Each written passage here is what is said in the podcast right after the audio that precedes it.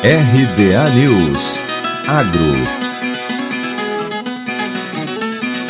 A Embrapa Gado de Corte do Mato Grosso do Sul desenvolveu um kit que promete maior agilidade no diagnóstico da tuberculose bovina com alta precisão.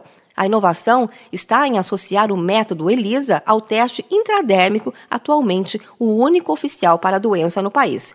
O novo kit apresenta como vantagens a praticidade, rapidez e possibilidade de testar várias amostras em curto espaço de tempo, além de automação na orientação dos resultados, baixo custo e fácil padronização para uso em diferentes laboratórios. A tecnologia deve chegar ao mercado em breve. O pesquisador da Embrapa Gado de Corte, Flávio Ribeiro Araújo, informou que o exame é feito em placas e, quando a reação é positiva, ele gera uma coloração além de acelerar o saneamento do rebanho, não interfere no estado imunológico do animal, podendo ser feito várias vezes.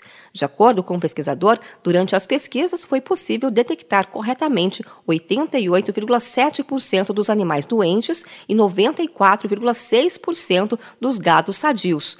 A técnica não exige que os animais sejam manuseados mais de uma vez para a coleta de amostras de sangue, que podem ser utilizadas também para diagnóstico de outras doenças, o que representa benefício econômico. Vale destacar ainda que a coleta de sangue pode ser feita a qualquer momento para ser testada de imediato ou armazenada para estudos retrospectivos.